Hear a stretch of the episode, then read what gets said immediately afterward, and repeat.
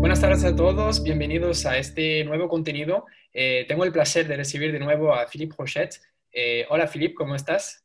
Hola Bruno, encantado de estar aquí contigo otra vez hoy. Eh, sí, hoy vamos a, producir un nuevo contenido. bueno, explícanos de qué vamos a hablar. Pues hoy vamos a hablar de las ventajas e inconvenientes de la domótica, lo que vemos en nuestro día a día, lo que nos parece interesante y menos interesante.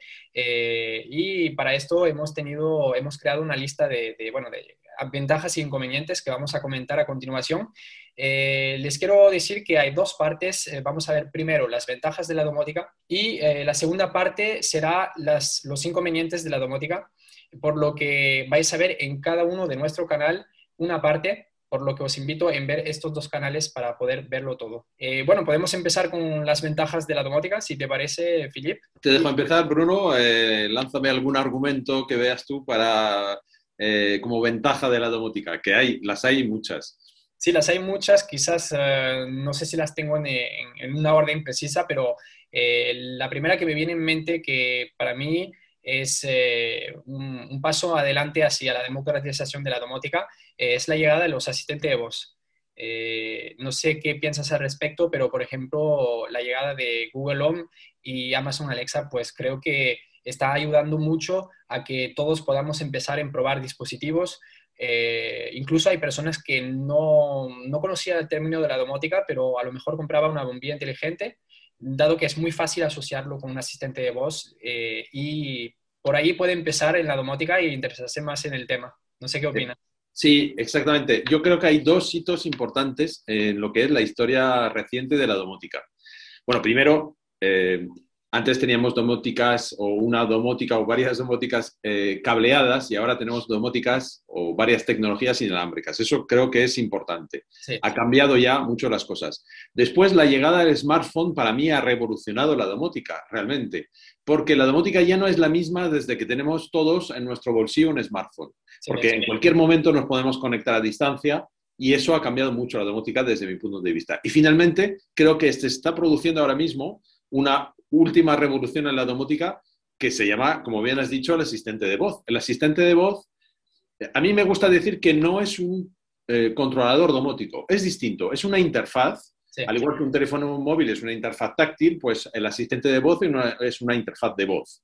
Eh, pero tienes toda la razón, ha cambiado mucho la domótica y sobre todo la ha democratizado mucho y ha puesto la domótica al alcance de cualquier persona. Y eso hay que valorarlo como tal. Aunque yo creo que el asistente de voz no es un controlador domótico, no ofrece toda la inteligencia o toda la potencia de un controlador domótico, reconozco que ha sido muy importante en la evolución de la domótica, sin duda. Y también soy consciente de que hay personas que han llegado a la domótica gracias al asistente de voz. Sin el asistente de voz nunca habrían llegado a este mundo de la domótica, porque eh, para ellos a lo mejor era demasiado complejo lanzarse a instalar eh, un, sistema domótico X, el que fuera, y era demasiado complicado. Y sin embargo, el asistente de voz les ha facilitado mucho la vida a la hora de comprarse, como bien decías, una luz simplemente o un enchufe y poder controlarlo con la voz. Sin duda alguna, es una gran revolución para la domótica el asistente de voz, sí. Incluso cuando tenía dudas de, si era fácil para algunos, algunas personas, eh, por ejemplo, personas mayores, eh, personas quizás con movilidad reducida, pues eh, he notado que en muchos proyectos que he visto, pues las personas quieren tener este tipo de asistente de voz porque les facilitan la vida. Lo asocian con equipos inteligentes para poder gestionar unas persianas, unas luces, eh, una calefacción, también para abrir la puerta. Y, yo veo mucha gente que, quizás no tenía el perfil de geek, de, amante de la tecnología, pero los asistentes de voz realmente han facilitado pues, este uso de la domótica. Eh, no sé si también has visto casos similares. Sí, sin, duda alguna. Y eso casi, casi ya pasaríamos a otra ventaja, que es que la domótica, para personas que tengan algún tipo de minusvalía, es hoy en día no, es un lujo en absoluto, es una necesidad. Eh, porque una persona que no tenga uso de algunos miembros, eh, pues no puede, por ejemplo, subir o bajar una persiana.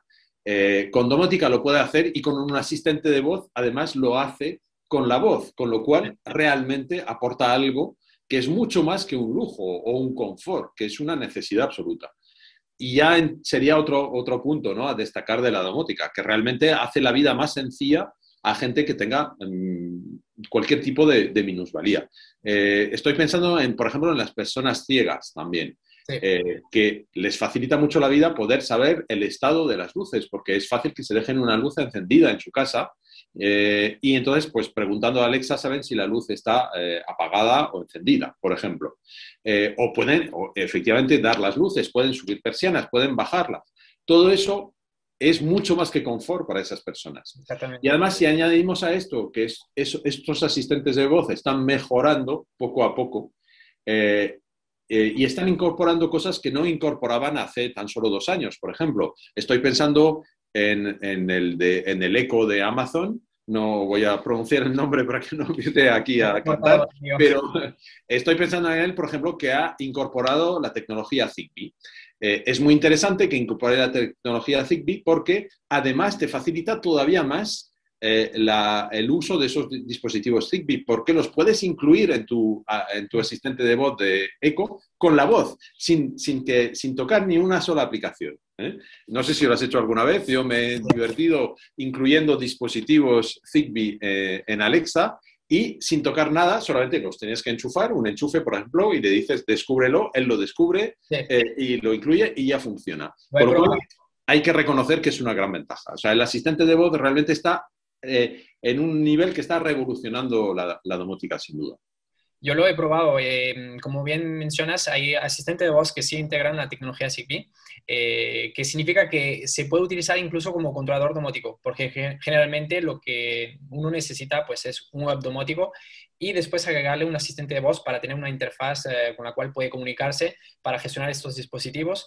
Pero el que busca a lo mejor eh, empezar desde cero y no quiere complicarse la vida, pues realmente eh, el modelo Eco 4, si no recuerdo mal, y el Eco Show, que ahora antes era el 8, pero creo que ahora es el 10, el que integra el Zigbee, pues con comprar unos dispositivos Zigbee que sean compatibles, que eso lo veremos a continuación, que puede ser una desventaja también, eh, pues lo he probado y, y sí, le, dices con la voz, eh, descubre un dispositivo, eh, tu dispositivo lo pones en modo asociación y, listo. En un minuto ya tienes la posibilidad de controlar este dispositivo con la voz y realmente el hecho de no poder tener, no tener una interfaz, no tener que loguearse, no tener que hacer nada de esto, me parece algo muy, muy positivo para la domótica.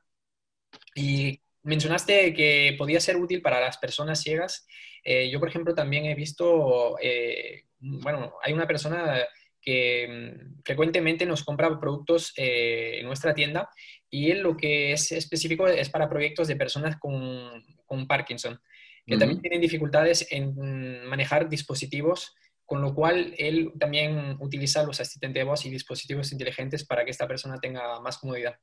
Sí, es realmente es verdad que, como decía, yo he insistido antes en decir, bueno, un asistente de voz para mí no es un controlador domótico, es algo distinto, es una interfaz de voz, pero también hay que reconocer que han evolucionado. Y poco a poco el asistente de voz se está convirtiendo, como bien has dicho, también de alguna manera en un controlador domótico.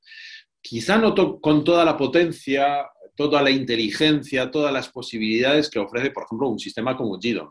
Eh, eh, pero sí con lo suficiente para muchas personas. Es indudable que hay muchas personas que no van a querer hacer una instalación eh, domótica complicada donde podrás gestionar, por ejemplo, se me ocurre, eh, la producción fotovoltaica, la calefacción, no quiera algo tan complejo y, por lo tanto, un asistente de voz como el de Amazon le pueda valer perfectamente. Entonces, eh, eso hay que valorarlo como tal. El asistente de voz es verdad que ha evolucionado y de alguna manera se está adentrando en el mundo del controlador domótico. De forma muy sencilla, eh, pero creo que es lo que busca. No, no busca hacer algo complejo, está buscando, digamos, tocar un público que requiere una domótica muy básica, eh, pero a la vez muy sencilla de, poner en marcha y lo está consiguiendo, sin duda. Bueno, podemos ver otra ventaja que has mencionado un poco antes eh, sobre los dispositivos, los smartphones.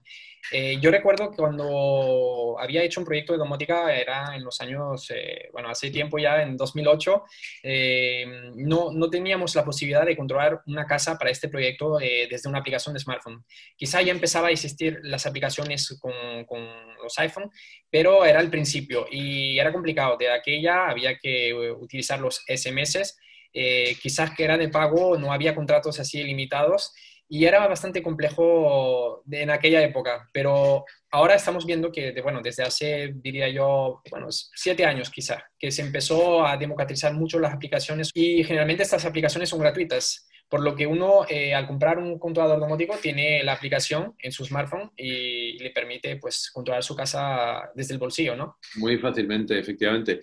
Eh, el que haya conocido la domótica antes del teléfono móvil y después sabe de lo que estamos hablando. No es lo mismo. La domótica antes del teléfono móvil y después del teléfono móvil. Como bien has dicho, el poder tener un dispositivo en el bolsillo que tiene una aplicación que nos permite controlar nuestro sistema domótico lo cambia realmente todo.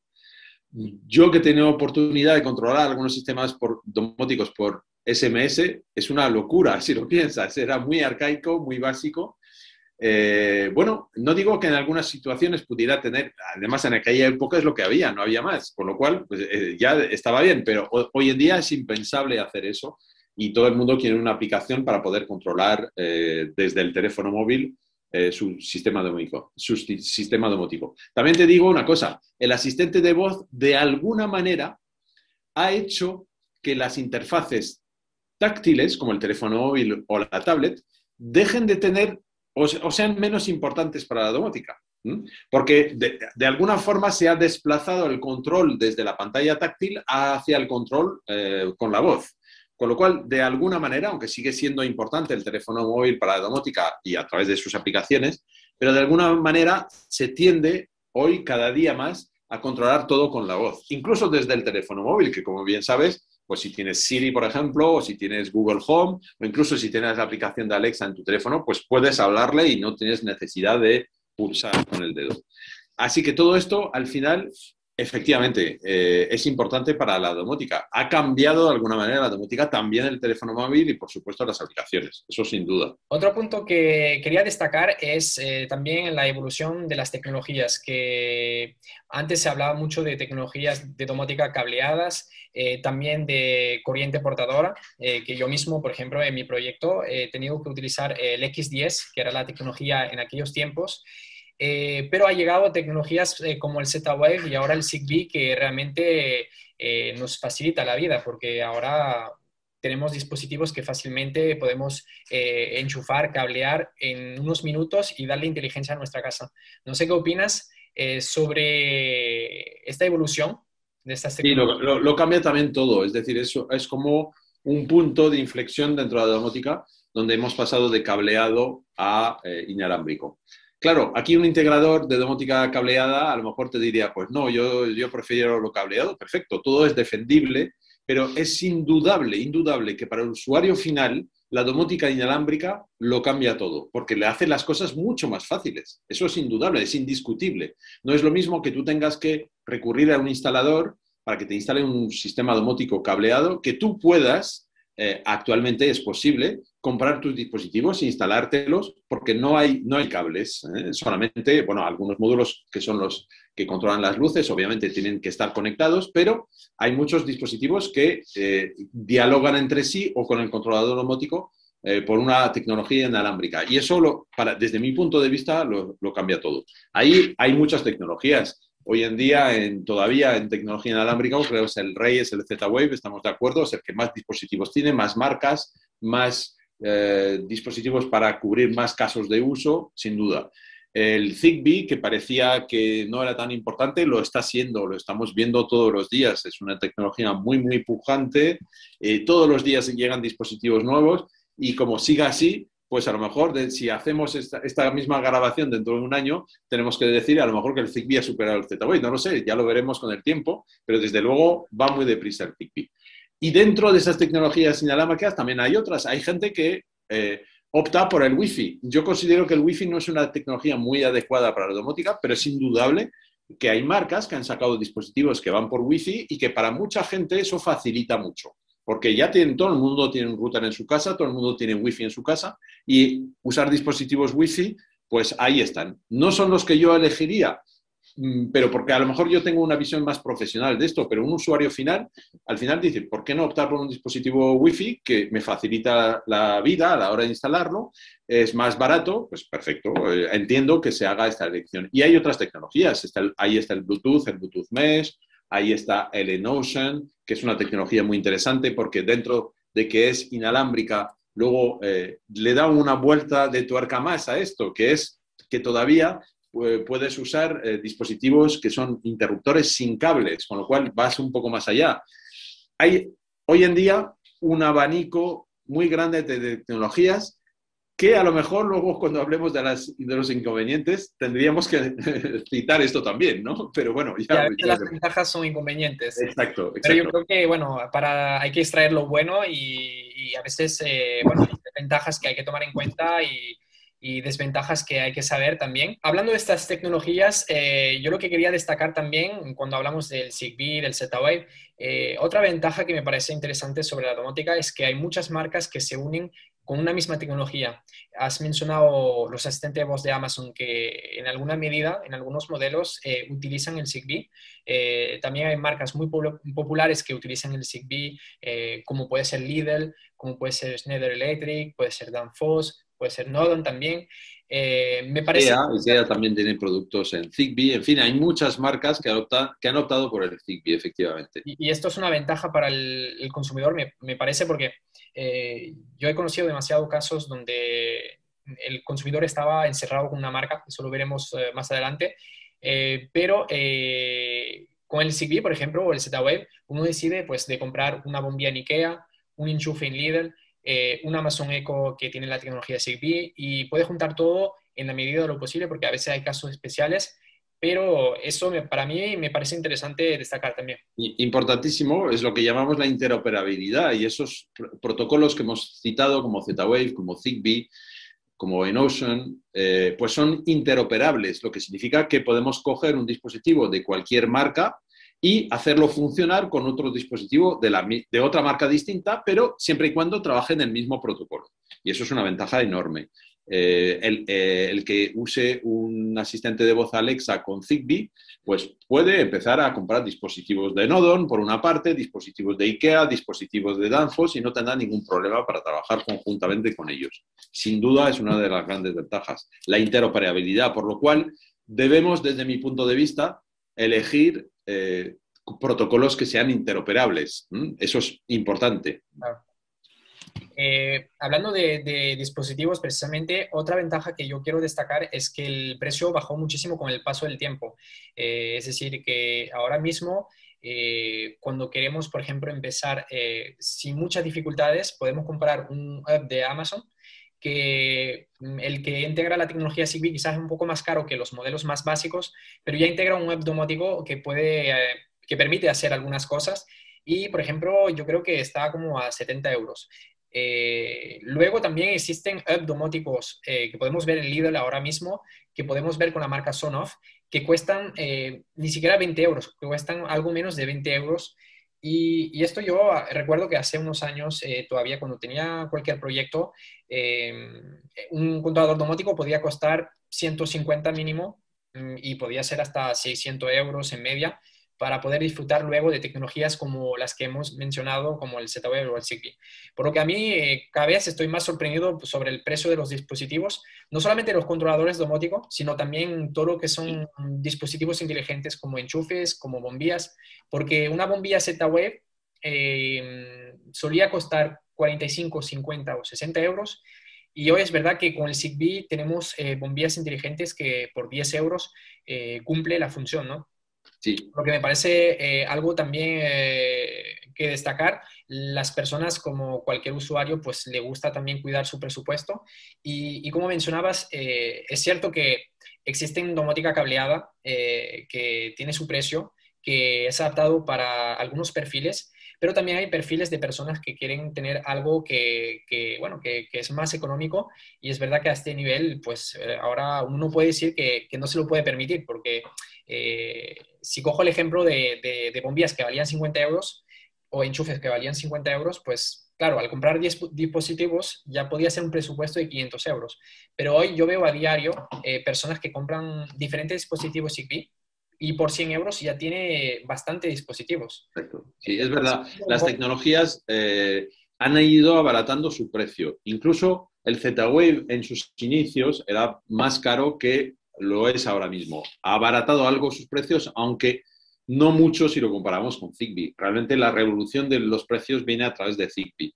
Eh, son muy baratos. Es verdad que en Zigbee hay que tener un poco de cuidado y saber lo que uno está comprando. No es lo mismo comprar un modelo de luces que cueste 10 euros o 12, que los hay, y que hacen su función.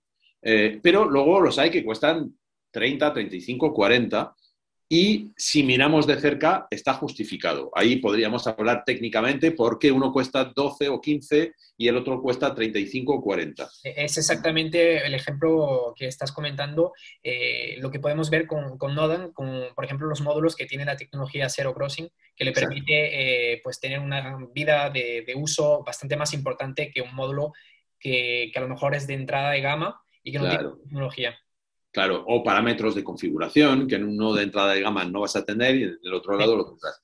Pero al fin y al cabo, sí es cierto que en general Zigbee ha abaratado mucho y eso se debe a las licencias que eh, para poder producir un producto Zigbee cuesta muy, muy poco, casi nada comparado con otras tecnologías como pueden ser Z-Wave, por ejemplo.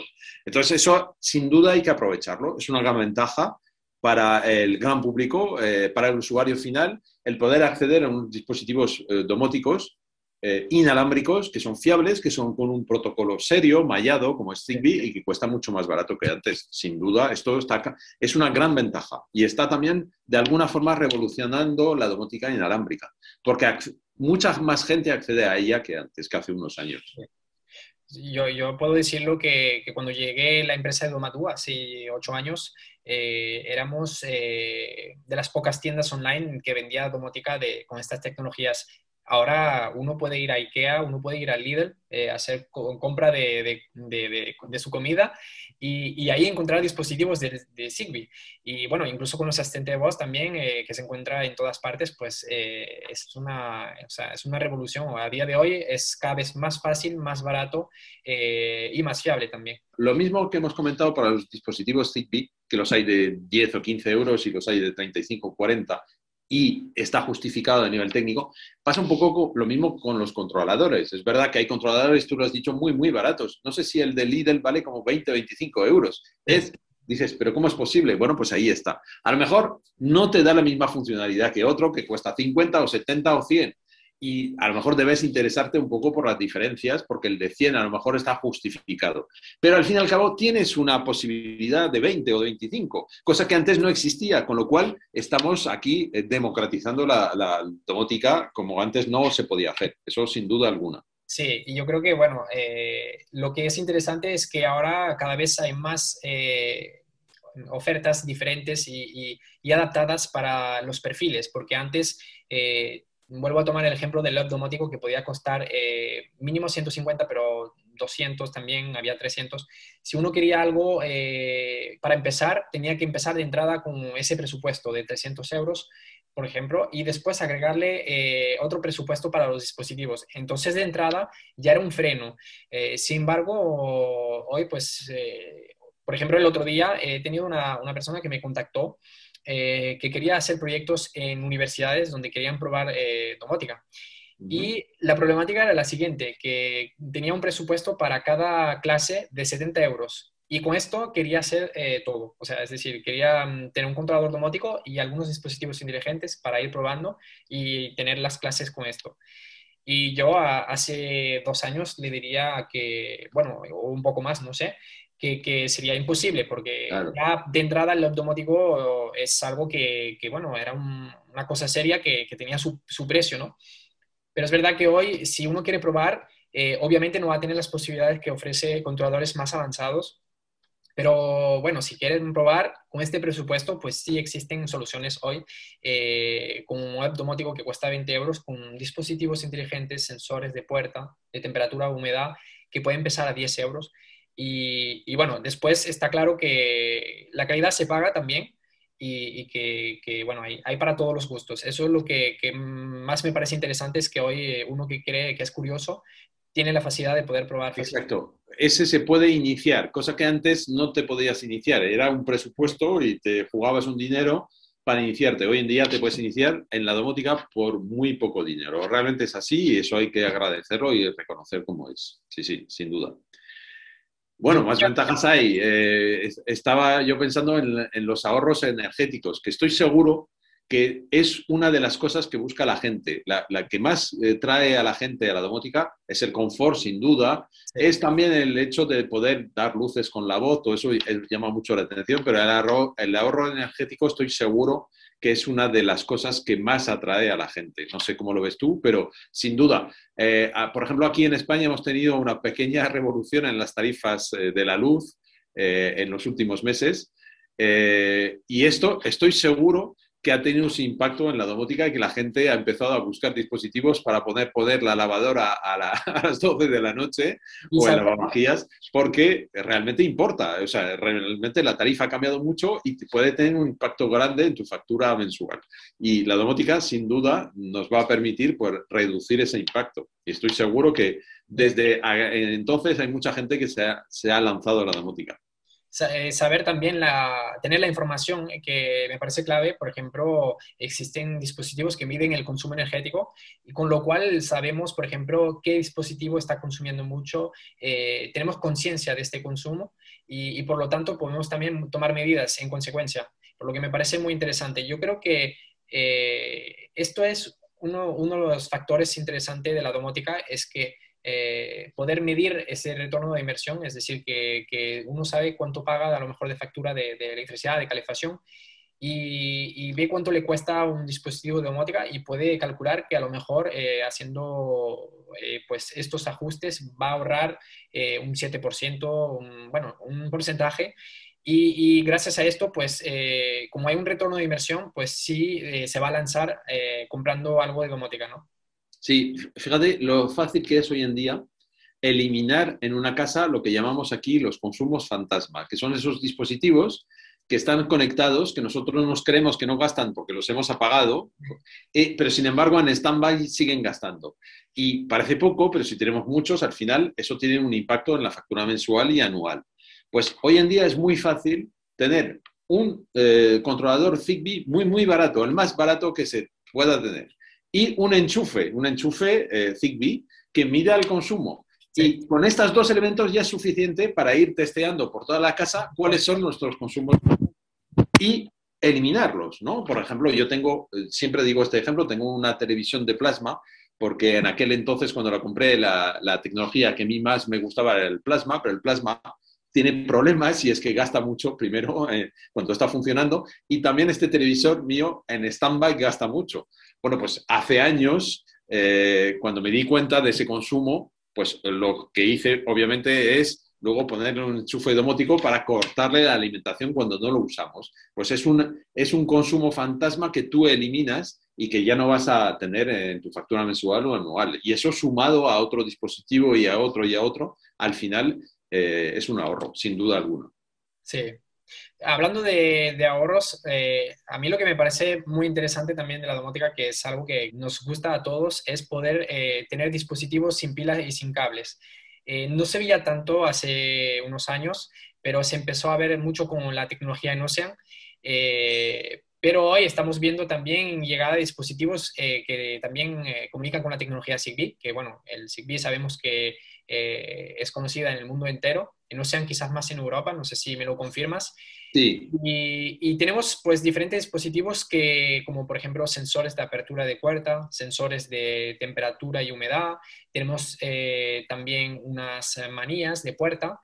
Eh, mandas, a distancia, que funcionan sin pilas también. Este funcionan con la recuperación de energía solar, que con los sensores la mayoría de las veces. Eh, otros recuperan eh, eh, el efecto piezoeléctrico, se recupera la energía con, al pulsar el mando o el interruptor.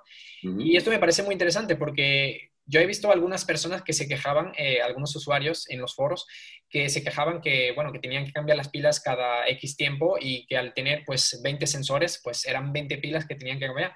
Al final es un presupuesto Y, bueno, el hecho de poder eh, aprovechar dispositivos que están llegando, que no funcionan ni siquiera con pila, yo creo que también es una buena ventaja de la domótica. Sin duda. Es más, yo te diría más, yo creo que la siguiente evolución de la domótica es esa, es esa, precisamente. Usar siempre que se pueda dispositivos sin pilas. Porque realmente depender de una pila es un engorro, es, significa mantenimiento, significa gasto, significa que en un momento dado una pila deja de funcionar, la tienes que cambiar.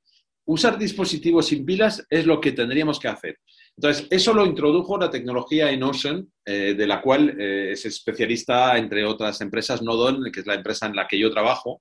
Eh, pero hoy en día no es la, la, única tecnología que permite hacer eso, la recuperación de, de, energía. Hoy en día es posible hacer eso, bien lo has dicho, con Zigbee. Zigbee tiene una evolución que se llama Green Power, que va a permitir y que permite ya hacer eso. Entonces, usemos eh, esos dispositivos. Yo soy, un fanático de esto, quiero decir que yo pueda usar un dispositivo sin pila muchísimo mejor que un dispositivo con pila.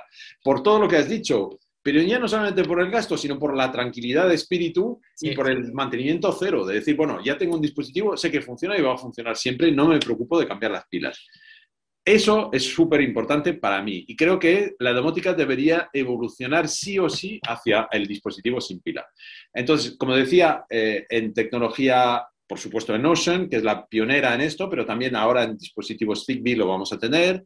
En dispositivos eh, Bluetooth también existe, eh, también existe la recuperación de energía, con lo cual, para mí me parece casi casi un criterio a la hora de elegir una tecnología. Y, es, que eh, lo, es, porque, eh, por ejemplo, eh, nosotros estamos viendo que los proyectos profesionales que acompañamos, que no se trata de un proyecto a lo mejor de un alojamiento, se trata de proyectos de edificios enteros, de varios alojamientos, uno de los criterios por los cuales eligieron, eh, por ejemplo, la marca Nodon y la tecnología Enocean es precisamente que no hay que hacer mantenimiento, porque a nivel profesional ya hablamos también de, un coste, un sobrecoste para que una persona tenga que venir eh, cada tiempo, cada año, por ejemplo, a cambiar todas las pilas. Y, bueno, me parece muy práctico. Eh, también quería destacar que, está evolucionando también este, esta forma de, de, recuperar la energía, porque, por ejemplo, a nivel de, piezo, de efecto piezoeléctrico, eh, cuando hemos eh, empezado con algunos interruptores eh, de Nocean, se sentía quizás un poco la fuerza en la presión. Eh, Había personas que, por ejemplo, personas mayores que le, cuesta un poco porque la presión, si no recuerdo mal, es de un kilo como 200 gramos. Exacto, tienes que pulsar, tienes que ejercer una presión un poco fuerte y es verdad que hay personas que, personas mayores con artrosis, pues les puede a lo mejor costar un poco. Y eso eh, está evolucionando también mucho, tú lo sabes, ¿no? Hay, hay, hay, hay, productos ya mucho más que prácticamente no se nota la diferencia entre un dispositivo piezoeléctrico y uno normal hoy en día. Sí, sí. Exacto. Yo he probado, he probado eh, eh, estos dispositivos de, en Bluetooth de Schneider Electric y es verdad que, que ellos, por ejemplo, tienen la, la fuerza de 400 gramos en los interruptores y cuando le doy al interruptor no, no siento la diferencia. Eh, debe ser muy, muy poquita la diferencia entre un interruptor tradicional de los de siempre que tenemos en casa y este interruptor que, que, no tiene pila, que se instala en la pared en dos segundos y que al darle al botón pues permite pues mandar una, una comunicación, encender una luz, apagar una luz, una persiana. Y eso también es importante, es la evolución de la evolución, es decir, conseguir dispositivos piezoeléctricos que sean más suaves a la hora de pulsarlos y no tener que ejercer una presión tan fuerte. Sí, efectivamente. transparente para, para, todos. Al final yo creo que la transparencia es algo fundamental. Eh, por ejemplo, los asistentes de voz, eh, lo que me parece interesante es que eh, uno no tiene que sacar el teléfono para encender la luz, lo puede hacer con la voz. también estas funciones de, de, de, Green Power, por ejemplo, que, que nos evita eh, hacer mantenimientos cada X tiempo, yo creo que es muy interesante eh, de mejorar nuestra experiencia como usuario eh, precisamente con la transparencia, que no se vean los dispositivos que, que, que sean fiables, que puedan cumplir sin tener mantenimientos. estos son, creo que, criterios importantes a la hora de... Muy importante. El sin pila para mí es muy importante, pero también, fíjate que hay dispositivos murales, que son interruptores, que hoy en día funcionan sin pilas y sin cables que entonces a la hora de hacer una instalación eléctrica te facilitan mucho la vida porque a día hasta hoy pues tenemos que llevar cables eh, cuando hacemos obra hasta cada uno de los puntos donde tenemos un interruptor, un mecanismo. Pues eh, ahora ya esto es un poco el pasado, porque con esos dispositivos en Ocean, Zigbee eh, o Bluetooth, podemos tener interruptores murales que funcionan sin pilas y sin cables, con lo cual no solamente nos ahorramos la pila, nos ahorramos todo el cableado, con lo cual es súper interesante. Y bueno, y, de esta ventaja que destacas también hay otras eh, similares que, por ejemplo, este interruptor lo puedes instalar en cristales, cuando antes con cables pues, se veía y no, no, se podía hacer eh, de forma óptima.